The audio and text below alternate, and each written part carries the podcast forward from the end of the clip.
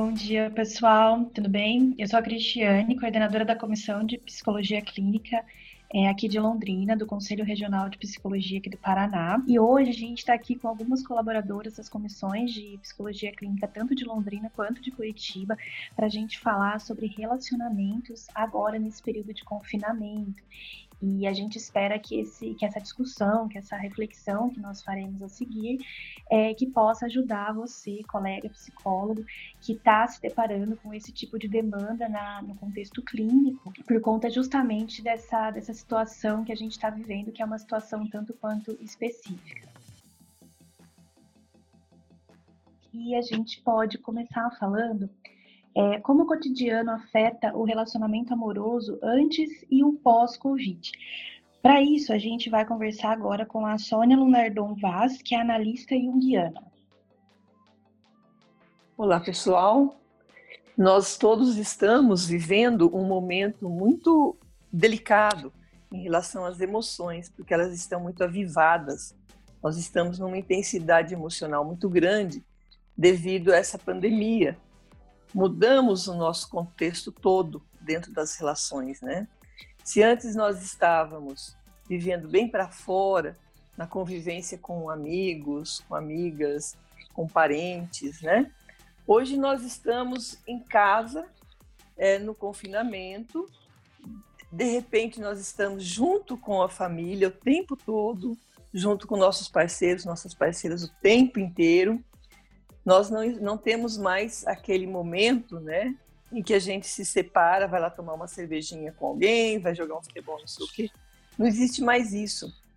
Nós estamos o tempo inteiro junto com aquela pessoa, junto com as pessoas da nossa parceria, né? Aí, então, é, já temos algo que nos intensifica emocionalmente, que é justamente a pandemia, porque a gente tem que ter higiene, tem que ter uma série de cuidados, tudo isso já causa um estresse para nós e para nossa relação. Imagina então depois que a gente tem que ficar junto com a pessoa 48 horas após ter uma vida de cotidiano apressada, cheia de coisas para fazer, de repente a gente está dentro de casa. Então essa essa mudança de cenário nos provoca umas emoções muito intensas em relação à nossa parceria, aquilo que não nos incomodava passa a incomodar. Então, aquela toalha que está no lugar errado, nossa, ela ganha uma dimensão enorme, né? Nós estamos vivendo essas questões, essas consequências. Quer queiramos, quer não queiramos, nós estamos vivendo o luto. Pode ser consciente, pode ser inconsciente, mas nós estamos vivendo esse luto e suas consequências emocionais, seja de negação, que produz negligência para com os aparatos de prevenção, seja de depressão ou mesmo de fantasias as mais variáveis.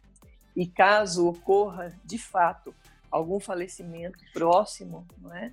nós ficamos realmente bastante devastados, mesmo que seja alguém que a gente desconheça, mas que está próximo a nós de alguma maneira.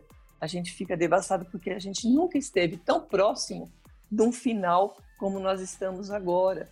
A gente nunca viu isso de uma forma tão clara, tão evidente. E tudo isso, então, faz com que as nossas emoções estejam à flor da pele.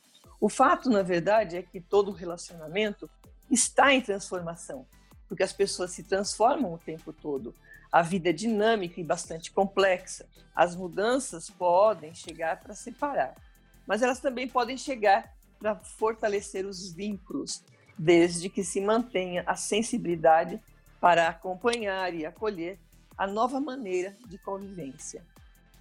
E para você, Odete Bácaro, que é psicóloga clínica na abordagem fenomenológica existencial, conta para nós é, como que o cotidiano pode afetar o relacionamento amoroso antes e o pós-Covid estava lendo ali um artigo do Fórum Brasileiro de Segurança Pública dizendo que os índices de conflitos conjugais eles aumentaram de uma forma bem expressiva, 451% é, dos conflitos aumentaram. Né? Então foi realmente um número que dá para se observar e fazer uma análise frente a isso. Então, o que, que acontece de uma forma geral, trazendo experiências pessoais, experiências que eu tenho convivido, lido de uma forma geral. A pandemia, né, o Covid-19, trouxe um novo contexto na esfera dos relacionamentos de uma forma geral. A rotina está diferente, os casais estão tendo que se adaptar a novos padrões, a novas convivências, novas formas de estar, e tudo isso tem trazido estresse, angústias, medos, preocupações e novos desafios não querendo lançar um olhar negativo sobre isso. Pelo contrário, tentando lançar um olhar de questionamento assim, de que forma novas constituições dos relacionamentos podem acontecer.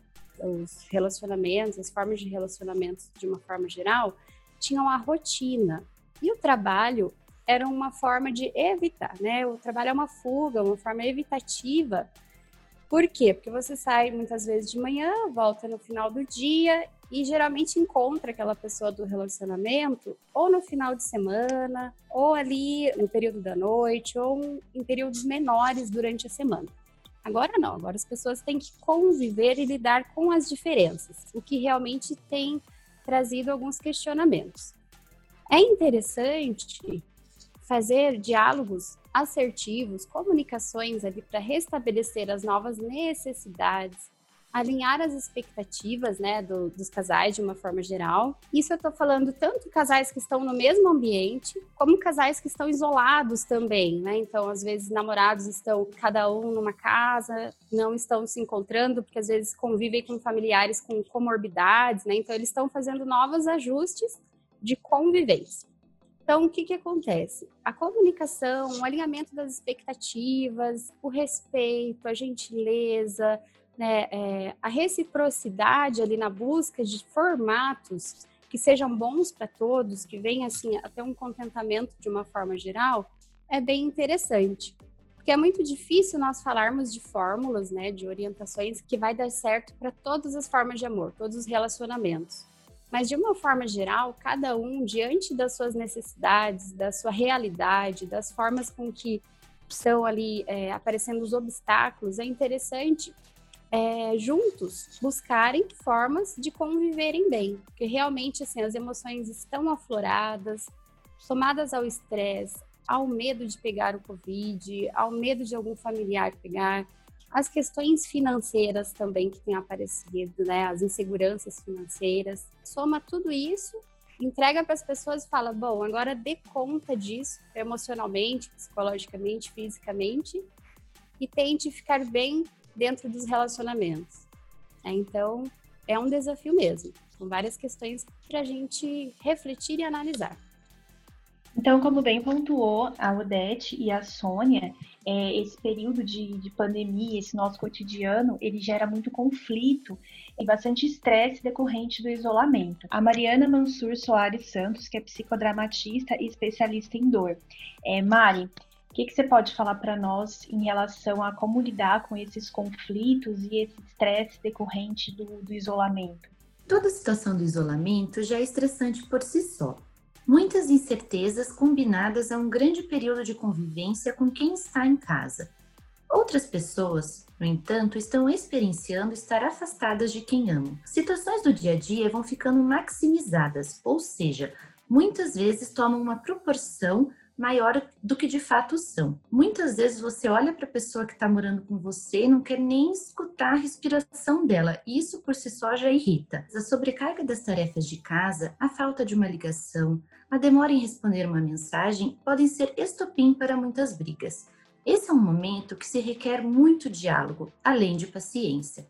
É muito importante dialogar, entrar em acordo, dividir tarefas, ceder, respeitar o espaço do outro. Do contrário, a convivência será repleta de brigas, discussões e até mesmo violência. Isso tudo vem escancarando um grande problema da nossa sociedade, e muito disso se dá por não termos uma política de saúde mental adequada. As pessoas estão muito adoecidas. Não à toa, os índices de ansiedade, depressão e violência estão aumentando nesse período.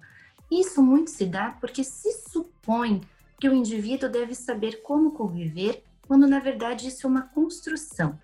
As pessoas muitas vezes acham que cada um tem que saber como gerir suas emoções, mas isso pode ser construído, isto é aprendido. Construção essa que a psicologia clínica pode contribuir e muito. Uma outra questão que fica muito clara também na pandemia, né, é, são os recém-casados, aquele pessoal que se casou justamente na, no início da pandemia. Nádia Giacomazzi Silva, que é psicóloga clínica da abordagem humanista, com uma especialização em comportamento alimentar. Nádia, como que esses recém-casados conseguem lidar com, com todos esses conflitos já pontuados pela, pela Sônia, pela Odete, agora na pandemia? Bom, é, todo relacionamento novo traz novos conhecimentos, né? Mesmo com a relação já existia há bastante tempo, o casamento é uma nova adaptação. E nesse momento de confinamento, a pessoa se vê presa num ambiente com aquela nova relação. Então tudo fica naturalmente mais aflorado. Se a harmonia é bom, vai ser ótimo para o casal, né? Mas os conflitos também ficam mais intensos. Então, além de ter que lidar com tudo que está acontecendo, tem que lidar com essa nova forma de relação. E é importante ter esse novo encontro, mas lembrar também que é um momento único e inesperado. Lembrar o porquê que o relacionamento começou, por que esse relacionamento se manteve, né? Por que, que você escolheu aquela pessoa para ter ao seu lado. Entrar nesse novo relacionamento com a mente aberta, para ter novas descobertas, levar o relacionamento com leveza, sem muita expectativa e não depositar tudo naquela pessoa. Odete, é, ainda sobre casais que se casaram é, bem no, no, início da pandemia e tudo mais, levando em conta até algumas considerações que a, que a Nádia fez, o que, que você acha sobre isso?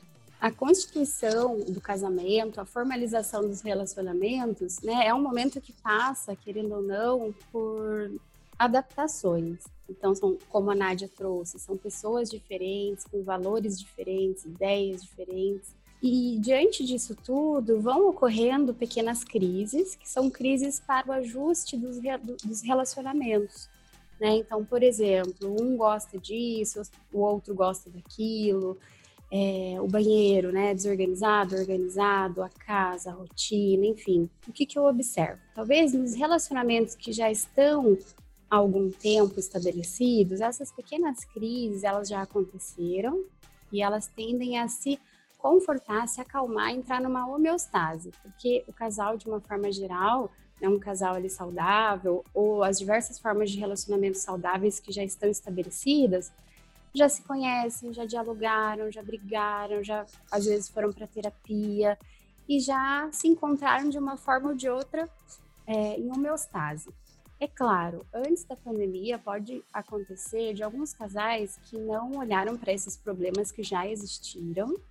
Agora, diante desse novo contexto, eles estão vindo à tona, eles estão vindo mais escancarados. Ou seja, aqueles problemas que os casais colocaram embaixo do tapete, que daí a rotina, a correria, o dia a dia acabava amenizando, eles têm que dar conta daquilo que estava ali, que já estava. E os casais novos, eles começam esse período de adaptação, né? Então, eles começam ali a entender o que um e o outro gostam, começam as brigas, os diálogos. Então, de uma forma geral, para os casais novos, é interessante terem boas conversas, bons diálogos para ajustar e alinhar, entender o que um e o outro gosta, o que, que dá para flexibilizar, ceder, fazer. Né? Numa dessas, assim, coloca uma pitada também de pequenos gestos de amor, carinho, de afeto, gentileza, porque já é um momento difícil.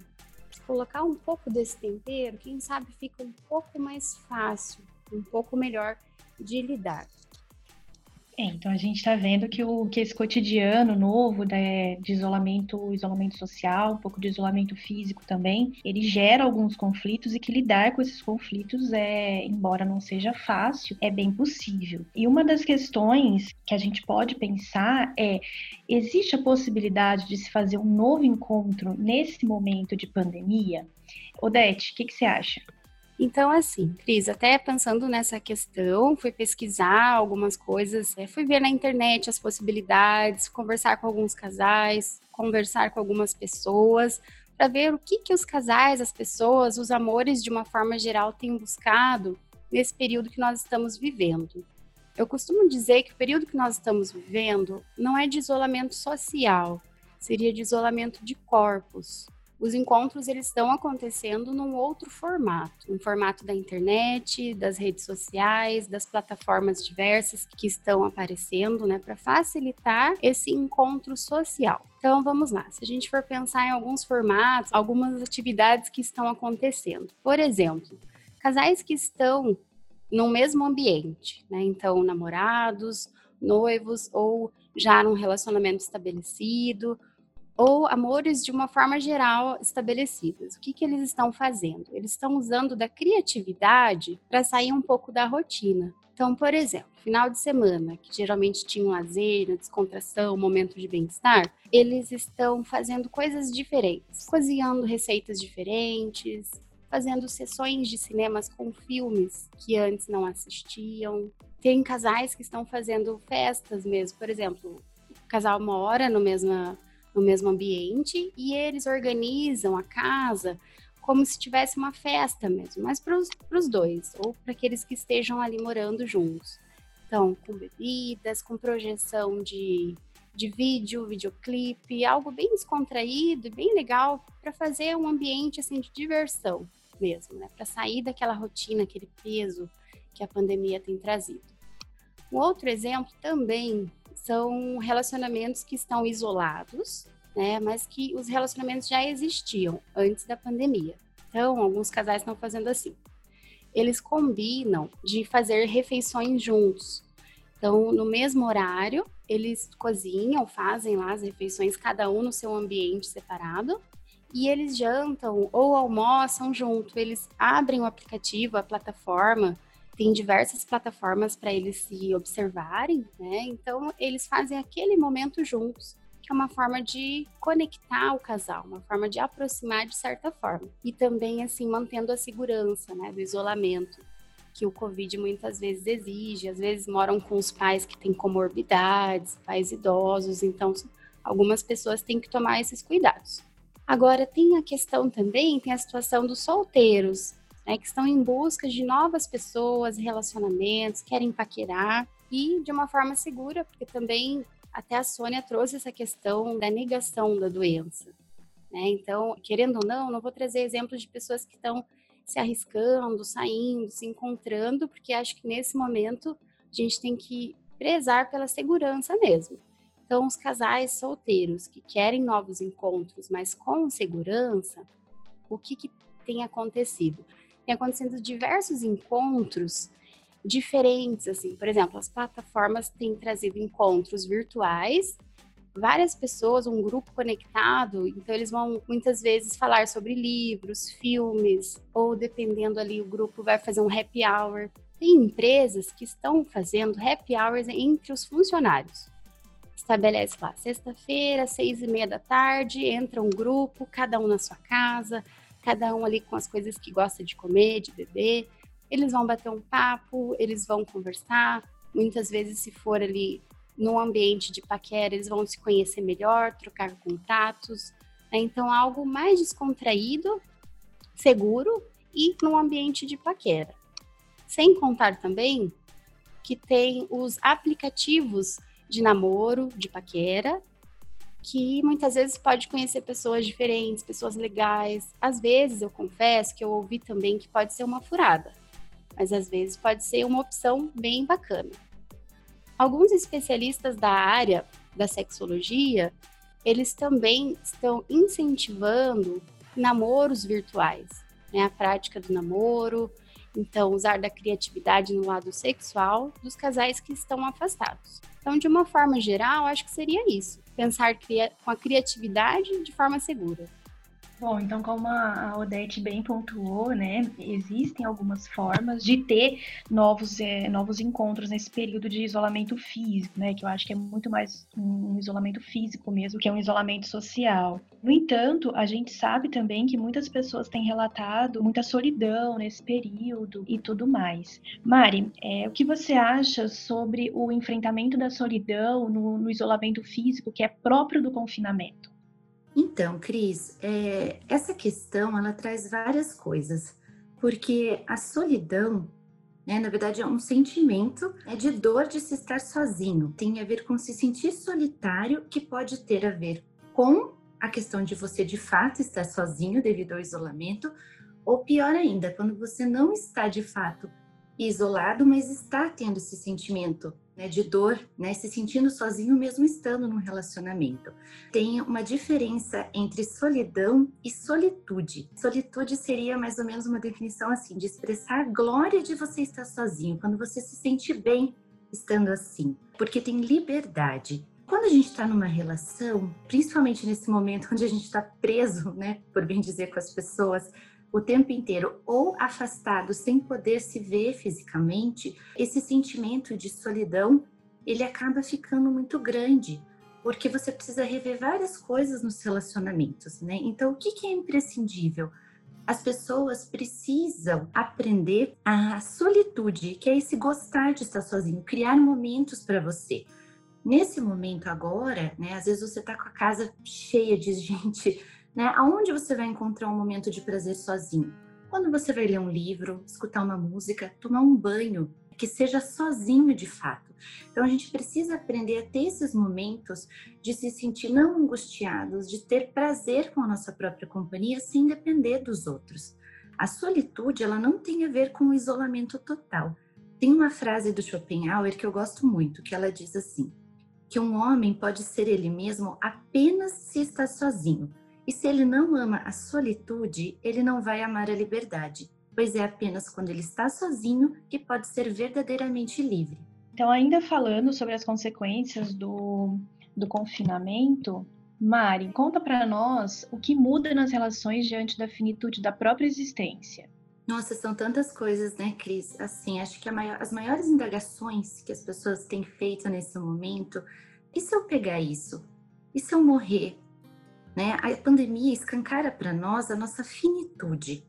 Na verdade, como a Sônia até já falou, isso existe a todo momento, pois que vamos morrer é a única certeza que nós temos na vida. Claro que, para sobrevivermos, a gente não fica pensando nisso todo, mas pelo contrário, a gente evita ao máximo pensar sobre isso, é quase que um pecado falar sobre morte. Mas nesse momento, essas questões estão permeando o tempo inteiro, né? Principalmente assim, se eu morrer, eu vivi tudo o que eu queria, eu falei para as pessoas que eu amava o quanto elas são importantes. Eu amei, eu fui amada ou amado da forma que eu gostaria. É aqui com essas pessoas ou com essa pessoa ou sozinha ou sozinho que eu quero ficar. Essas e tantas outras questões nos trazem à tona para refletir sobre a qualidade das nossas relações. É, a pandemia tem mostrado para nós que é um tempo de ação, de observar se aquilo que nós temos é aquilo que nós queremos. E se não é, como vou poder mudar isso? Como construir uma nova relação? Ou como ressignificar a relação que eu já tenho? Ou como colocar o fim quando ele é inevitável também? O presente não tem esse nome à toa, porque ele é de fato um presente. Ele é a única certeza que nós temos e é aqui no aqui e agora que nós podemos fazer algo, porque depois pode ser tarde. Sônia, diante do que a Mari falou sobre a finitude, fala um pouquinho para nós sobre quando o relacionamento encontra sua finitude. Como saber se um relacionamento chegou ao fim agora nesse período de confinamento?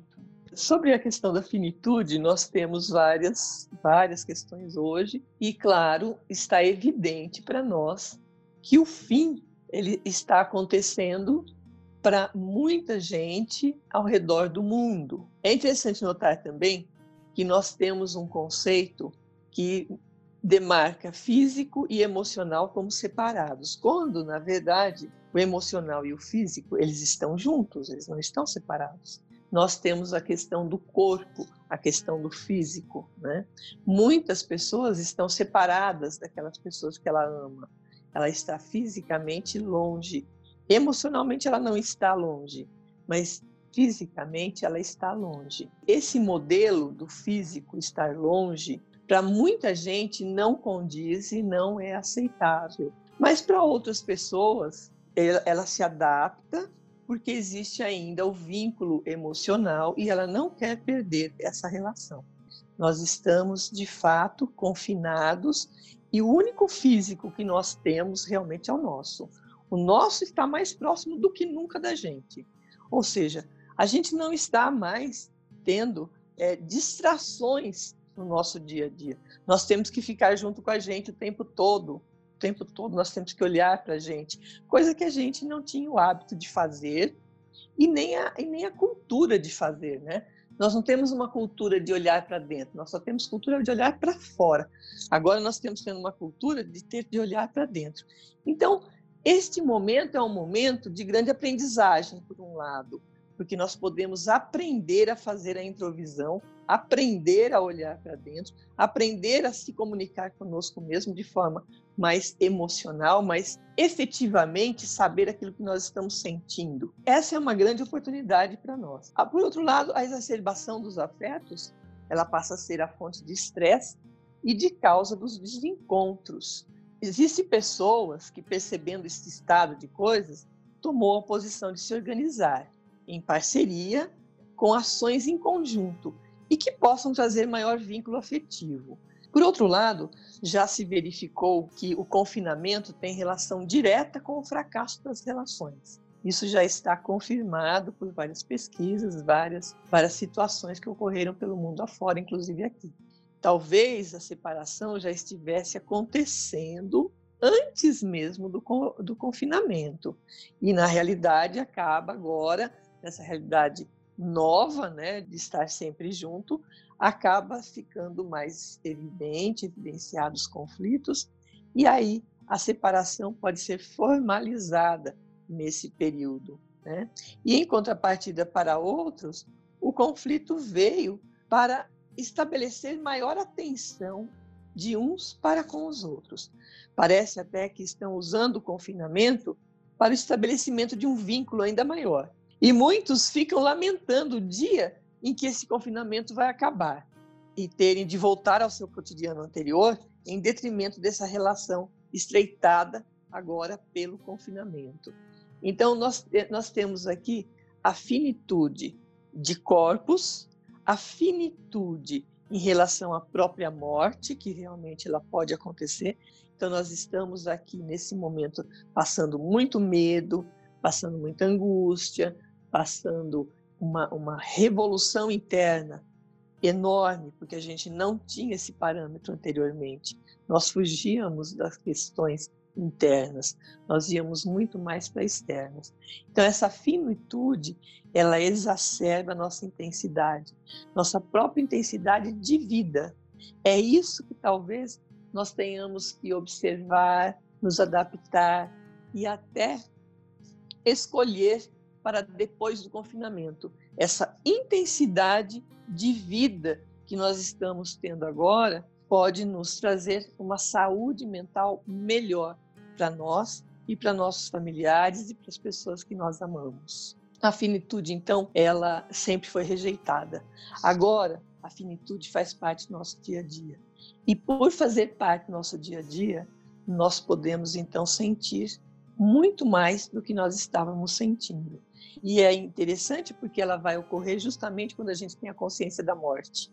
Então, tendo a consciência da morte, a vida se torna mais intensa. Então, diante desse, desse relacionamento que se findou, a gente tem o luto é, por esse término. É, Nádia, fala um pouquinho para nós sobre como lidar com esse luto.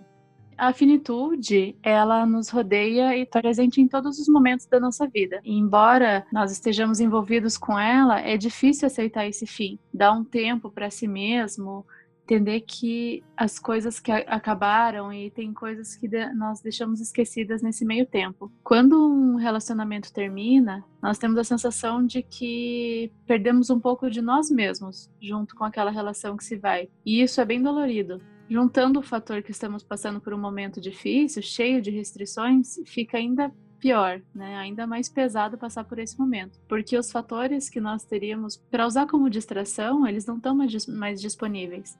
A gente não pode sair, ver os amigos, enfim, né, esfriar a cabeça. Então, é importante pensar que quando um relacionamento começa, é muito comum esquecermos do eu individual. E quando esse relacionamento termina, a gente precisa resgatar aquele eu, mas muitas vezes ele não existe mais. Muita coisa aconteceu nesse tempo, então quando termina, é preciso reconectar, encontrar esse novo eu para seguir em frente, né? Então reconectar com com aquele eu que nós deixamos lá atrás e esquecemos que existia antes dessa relação começar. Bom, e aí a gente está falando sobre, sobre as relações que, que se findaram, que chegaram ao fim é, nesse, nesse período de confinamento. Mas a gente também tem aquelas relações que não chegaram ao fim, que estão passando por algumas crises, é, por conta do, do conflito, que é decorrente do próprio confinamento. Mas quais são as características que prevalecem num relacionamento duradouro? Olhando para todo esse conteúdo que nós trouxemos, essas análises, essas reflexões, é, olhando também para as questões levantadas em clínica, olhando para nossa experiência enquanto relacionamento, algumas coisas são importantes. Né? É importante a gente talvez pensar e refletir. Tem isso no meu relacionamento? É, então, a cumplicidade, o respeito, o carinho, o afeto, cada relacionamento, cada forma de amor, ela se estabelece de uma forma, né? Já dizia Caetano Veloso, cada um sabe a dor e a delícia de ser o que é. Mas de uma forma geral, os relacionamentos, eles exigem que as pessoas estejam bem na forma, na estrutura dele.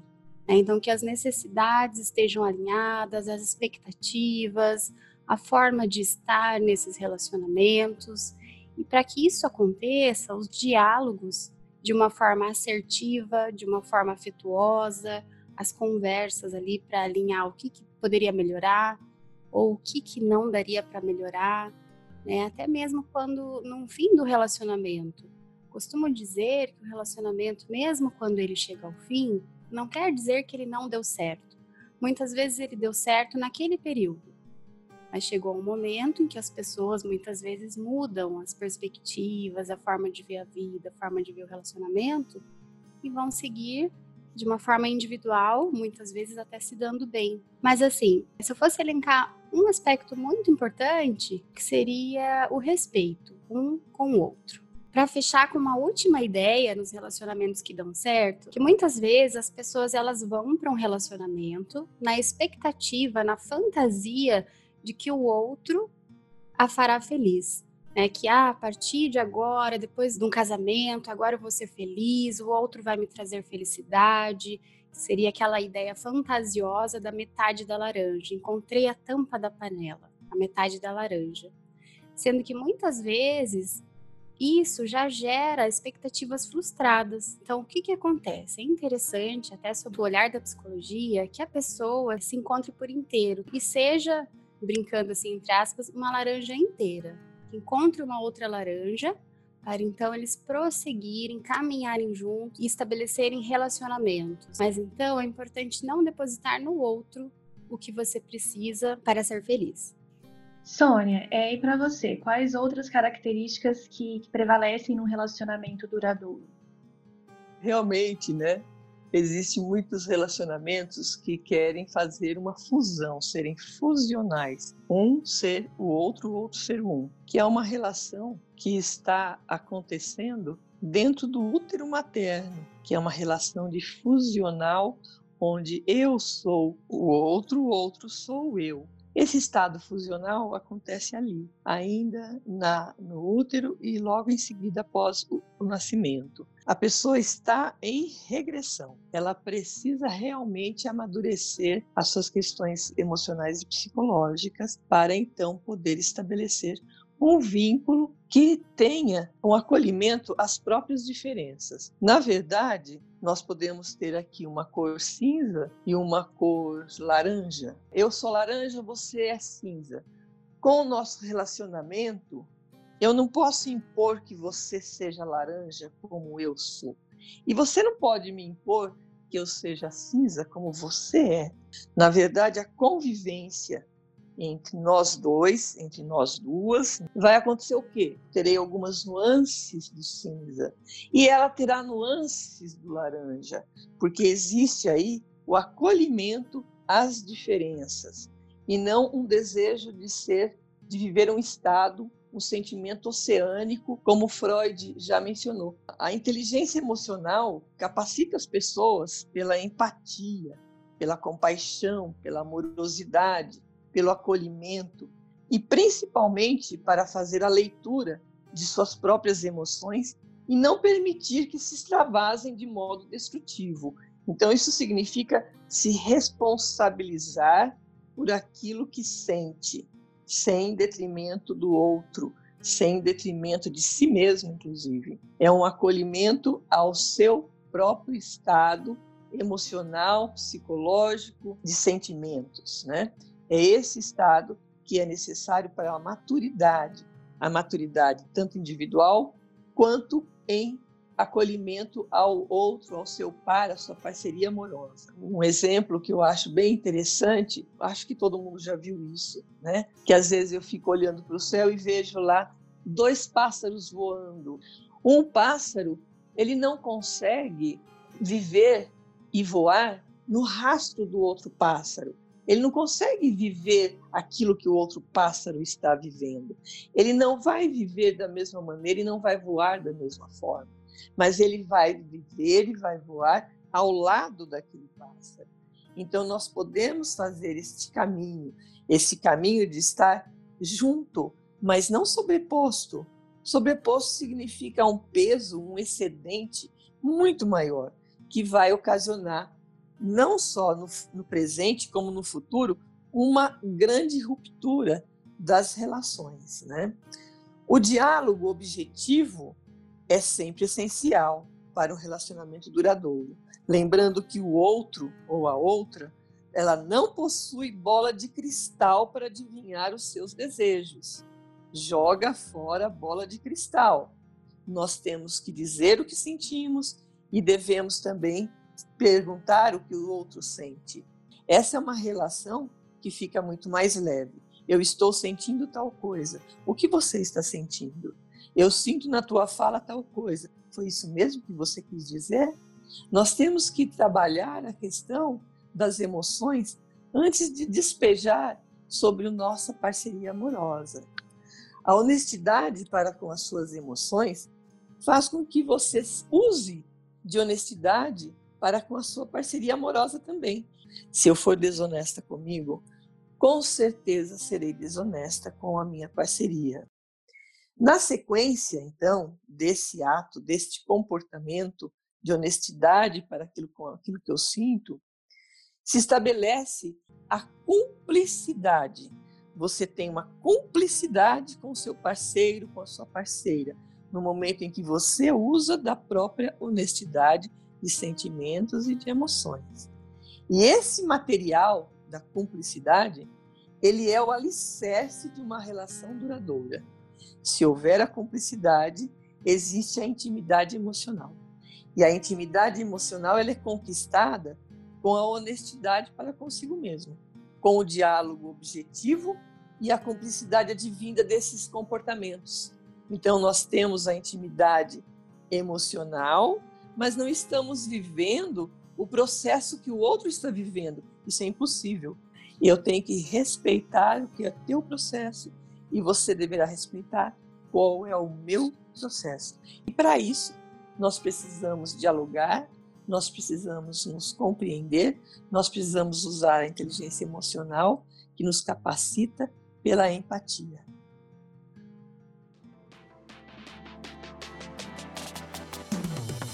Bom, então hoje a gente falou sobre relacionamentos agora nesse período de confinamento e a gente espera que, que, toda essa reflexão que foi feita pela, pela comissão, pelas colaboradoras, né, da comissão de psicologia clínica, tanto de Londrina quanto de Curitiba, é que isso possa dar subsídio para os colegas profissionais é, na realização do, dos atendimentos. Participem das redes sociais do Conselho Regional de Psicologia do Paraná lembrando também, né, que o CRP está sempre aberto tanto para categoria quanto para a sociedade. Então, obrigada meninas, Mário, Odete, Nádia e Sônia, e até a próxima.